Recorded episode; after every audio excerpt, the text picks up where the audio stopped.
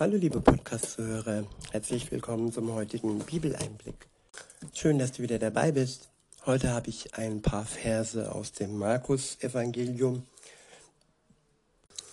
Ich lese die Verse 27 bis Ende des achten Kapitels und verwende wieder die Übersetzung Neue Genfer. Der erste Abschnitt ist überschrieben mit Das Bekenntnis des Petrus. In Vers 27 steht, Jesus ging mit seinen Jüngern weiter in die Dörfer bei Caesarea, äh, Caesarea Philippi. Unterwegs fragte er sie, für wen halten mich die Leute? Manche halten dich für Johannes, den Täufer, erwiderte, erwiderten sie, manche für Elia und manche für einen der anderen Propheten. Ja, das ist eine sehr, sehr entscheidende Frage, liebe Zuhörerinnen, lieber Zuhörer. Für wen hältst du Jesus? Nämlich deine Antwort ist lebensentscheidend. Wenn ich mir jetzt so zum Beispiel einen Moslem anschaue oder anhöre, für den ist Jesus ein Prophet von vielen. Aber er ist nicht der Sohn Gottes. Er ist nur ein Prophet. Und ja, Jesus ist in Wirklichkeit was die Wahrheit angeht, der Schlüssel zum ewigen Leben. Der, der Schlüssel zum Erlösen, zur Erlösung und der Schlüssel zur Glückseligkeit. Also für, für wen Jesus einfach nur ein Prophet ist oder ein guter Mensch war, ein Vorbild ist, ja, das ist leider zu wenig.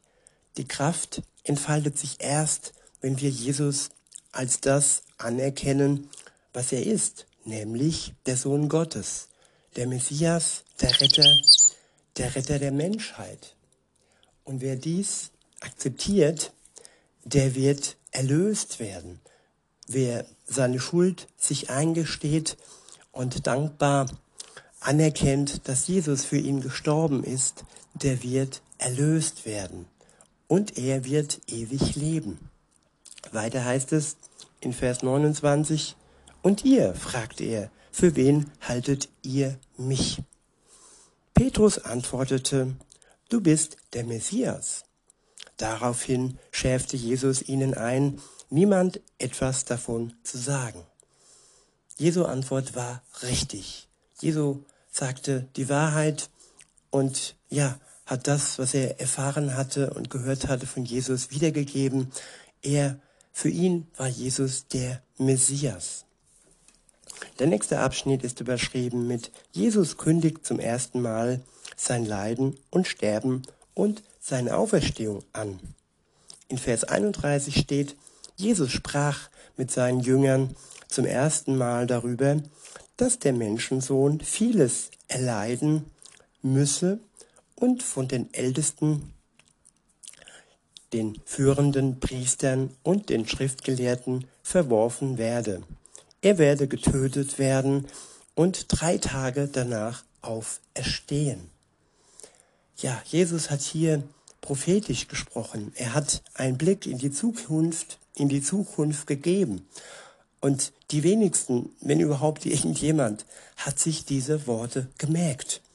Denn sobald Jesus dann am Kreuz gestorben war, ja, brach große Trauer aus. Natürlich darf man trauern, dass der Sohn Gottes gestorben ist, aber die Auferstehung nach dem dritten Tag, das haben viele vergessen. Und Thomas wollte sogar noch ein Zeichen äh, haben, um seine Auferstehung wirklich zu glauben. Also wohl dem, der allem glaubt, was in der Bibel steht. Weiter heißt es in Vers 32, Klar und offen redete er darüber, redete er darüber.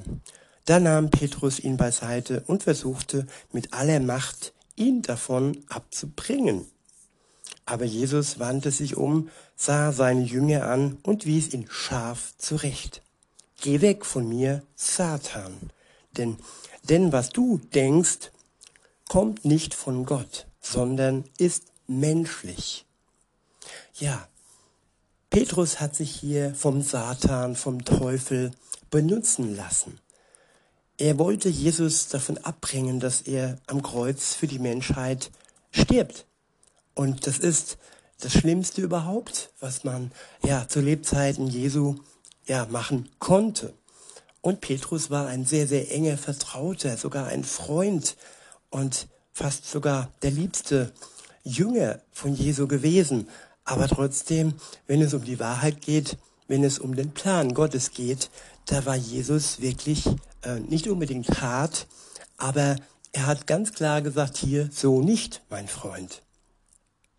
Der nächste Abschnitt ist überschrieben mit Anforderungen der Nachfolge.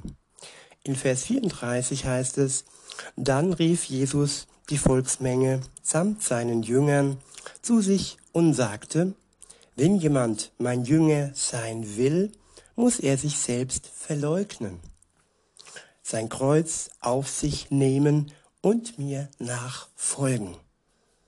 Ja,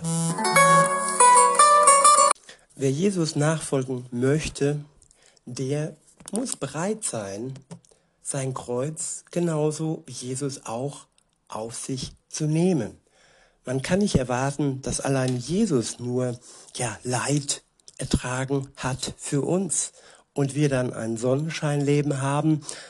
Jesus alleine starb für die Menschheit. Jesus alleine war schuldlos.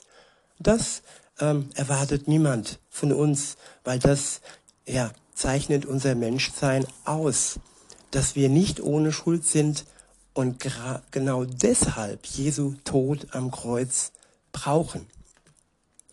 Aber dennoch wir auf unser Kreuz auf uns zu nehmen und uns selbst nicht in dem Sinne von, ja, ich bringe mich jetzt um.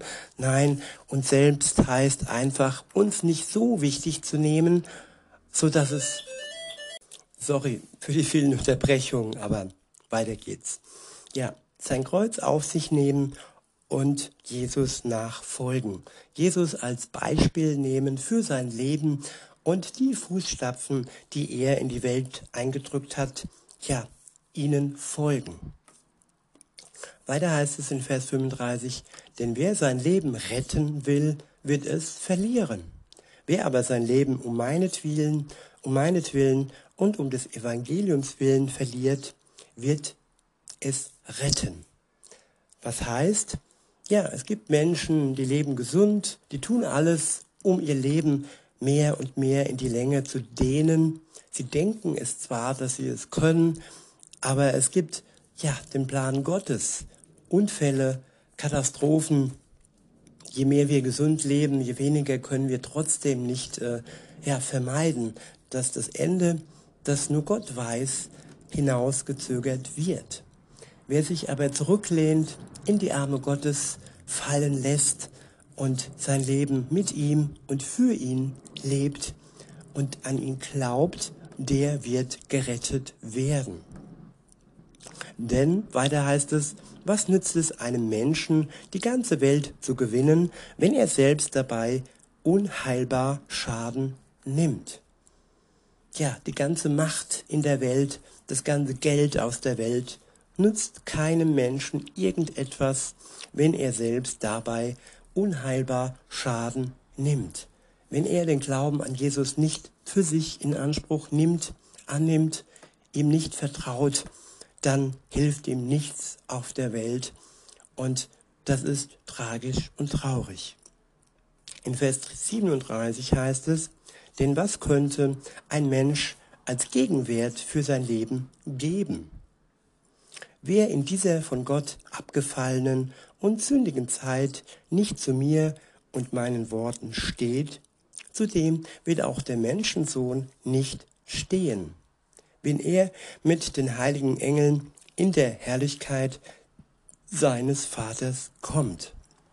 Nur wer zu Jesus steht, zu dem wird auch Jesus stehen, wenn Jesus mit den heiligen Engeln in der Herrlichkeit seines Vaters kommt, auf diese Erde, um zu richten die Lebenden und die Toten und um die zu sich zu nehmen, die zu, zu ihm stehen, die zu seinem Wort stehen. In diesem Sinne, liebe Zuhörer, wünsche ich uns allen, dass wir zu Jesus stehen und festhalten an seinem Wort, am Glauben und an, an seiner Liebe zu uns. Ich wünsche euch noch einen schönen Tag und sage bis denne.